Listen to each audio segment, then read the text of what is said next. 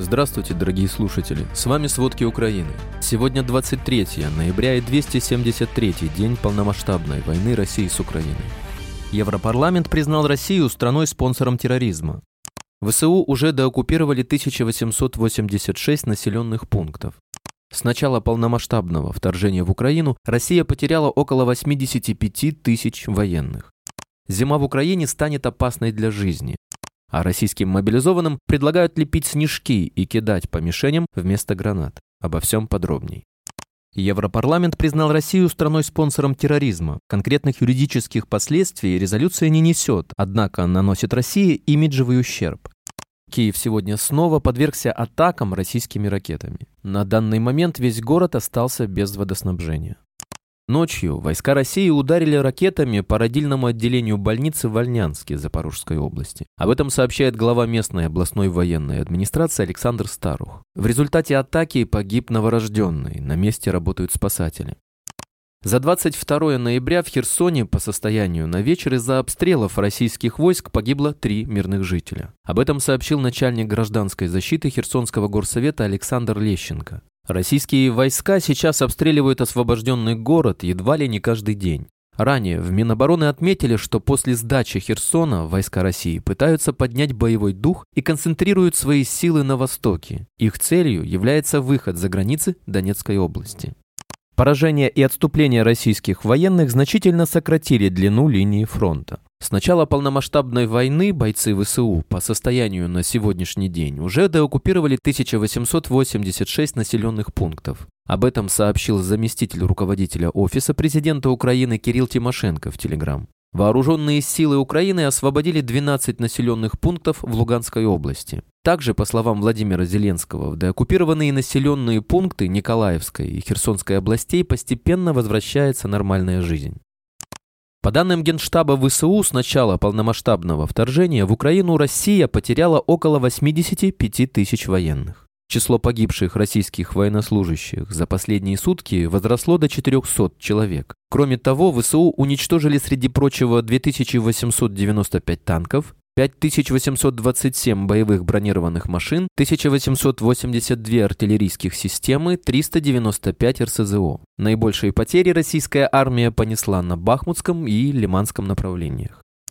В Украине практически не осталось больших тепловых и гидроэлектростанций, которые не получили бы повреждений. Об этом заявил глава компании «Укрэнерго» Владимир Кудрицкий. По его словам, на прошлой неделе шестая атака России повредила 15 объектов. Целями тяжелых крылатых ракет стали исключительно объекты энергетической системы, подстанции и электростанции. Напомним, по данным энергетиков, украинцы, вероятно, будут жить в условиях отключений света как минимум до конца марта 2023 года. Энергосистема страны серьезно повреждена российскими войсками. Из-за разрушения гражданской инфраструктуры предстоящая зима в Украине станет опасной для жизни миллионов жителей страны, заявил директор Европейского регионального бюро Всемирной организации здравоохранения ВОЗ Ханс Клюги во время визита в Киев в понедельник 21 ноября. Разрушительный энергетический кризис, усугубляющаяся чрезвычайная ситуация в области психического здоровья, ограничение гуманитарного доступа и риск вирусных инфекций сделают эту зиму серьезным испытанием для украинской системы здравоохранения и украинского народа, предупредил Клюге, подчеркнув, что российские обстрелы разрушили или повредили половину энергетической инфраструктуры Украины.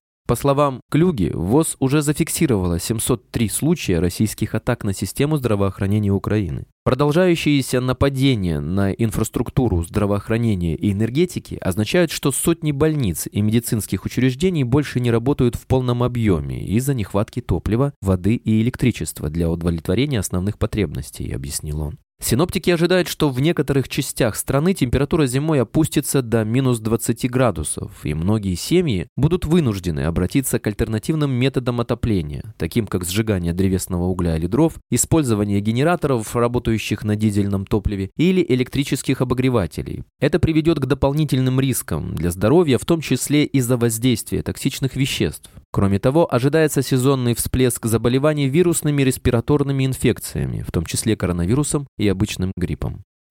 В Мариуполе российские военные начали массовый демонтаж жилых домов. Уже уничтожено более 50 тысяч квартир. Об этом в Телеграме сообщил советник городского главы Мариуполя Петр Андрющенко. Согласно его словам, назначенные российскими властями местные руководители Донецкой области обещают во время ускорения восстановления Мариуполя за два года сдать в эксплуатацию 11 802 квартиры, то есть только 23% или 1 пятая от уничтоженного. При этом советник городского главы подчеркнул, что в Мариуполе нуждаются в немедленном переселении не менее 40 тысяч человек. Из-за системного демонтажа российскими властями жилья они просто оказываются на улице. Как отмечается, в городе уже насчитывается 28 тысяч гражданских россиян, которые должны где-то жить. К концу 2023 года их количество по планам россиян должно увеличиться до 50 тысяч без семей, а в целом до 120 тысяч вместе с семьями. Чиновник считает, что жилье российские власти будут строить именно для них.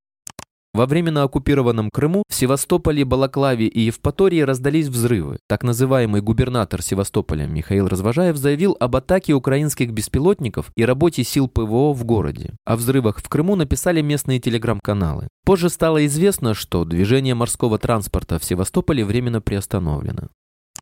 Генпрокуратура Украины возбудила уголовное дело из-за видео предполагаемого расстрела ВСУ российских военных. Военнослужащие России обвиняются в вероломстве, поскольку они имитировали сдачу в плен и открыли огонь по ВСУ, говорится в сообщении пресс-службы Офиса Генпрокурора. Уголовное производство начато по статье о нарушении законов и обычаев войны. Ранее советник главы Офиса президента Украины Михаил Подоляк в эфире YouTube-канала Александра Плющева заявил, что у украинских властей есть полная версия видео расстрела российских пленных. Подоляк говорит, что российские военнослужащие действительно собрались сдаться в плен, а часть из них открыла огонь по украинским военным. Подоляк отметил, что по данному видео проводится расследование, однако полную версию видео не опубликовал. Газета «Нью-Йорк Таймс» подтвердила подлинность видео, на котором предположительно украинские военные убивают пленных российских солдат. Тем не менее, издание подчеркивает, что по видеозаписям невозможно установить, при каких обстоятельствах погибли военнослужащие России. Вице-премьер по вопросам евроинтеграции Украины Ольга Стефанишина 20 ноября сообщила, что Украина будет расследовать видеозапись, на которой предположительно показан расстрел российских военных. Она добавила, что короткие отредактированные видеофрагменты очень маловероятно отражают утверждение России о произошедшем военном преступлении, так как ВСУ абсолютно не заинтересованы в чьей-либо казни и получили приказ брать в плен как можно больше россиян для обмена.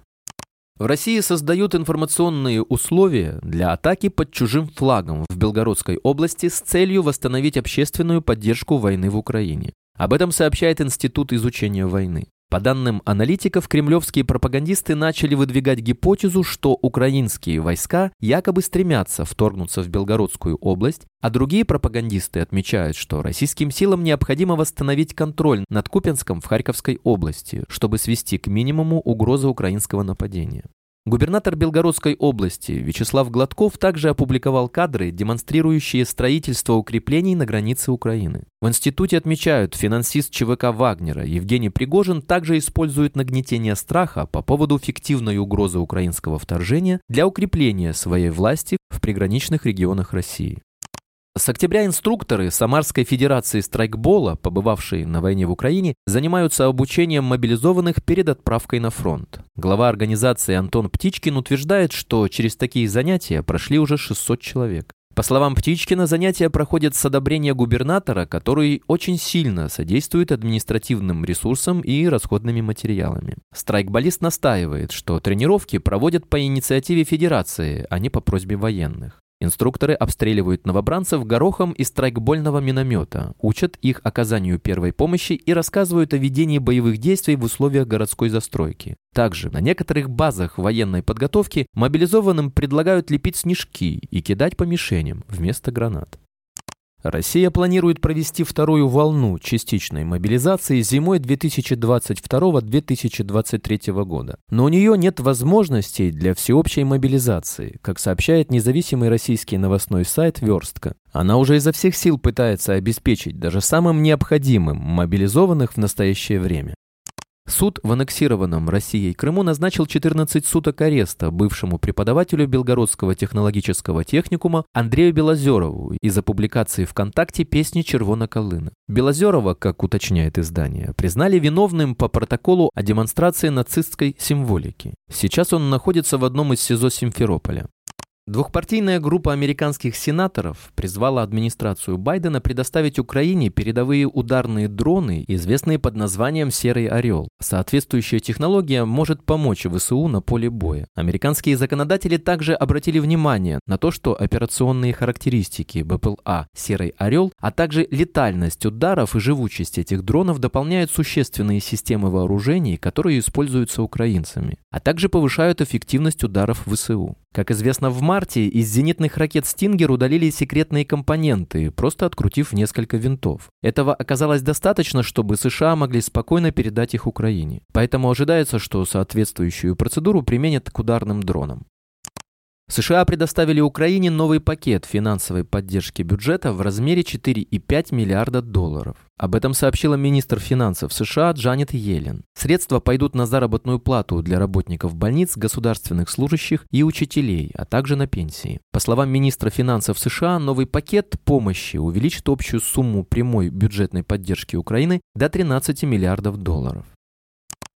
Во вторник, 22 ноября, Канада объявила о введении дополнительных санкций против белорусских компаний и чиновников режима Александра Лукашенко за поддержку войны России в Украине. Об этом сообщает Reuters. МИД Канады сообщила, что введет санкции еще против 22 белорусских чиновников, а также против 16 белорусских компаний, занимающихся военным производством, технологиями, инжинирингом, банковским делом и железнодорожными перевозками. Как отмечается, среди этих чиновников есть те, кто причастен к размещению и транспортировке российского военного персонала и техники, участвующих во вторжении в Украину. Канада входит в список стран, которые ввели жесткие финансовые санкции против России за ее вторжение в Украину 24 февраля и последующую войну, для которой она использовала Беларусь в качестве плацдарма. По данным МИД Канады, страна ввела санкции против более 1500 человек и групп, в том числе из Белоруссии. Спасибо. Это были все главные новости о войне России с Украиной к середине 23 ноября. Помните, правда существует, а мы стараемся сделать ее доступной. Если вам нравится то, что мы делаем, пожалуйста, поделитесь этим подкастом с друзьями в России. Также, если вы хотели бы помочь нам делать материалы еще более качественными, пожалуйста, оставляйте фидбэк. Это очень важно для нас и для распространения правдивой информации. До встречи.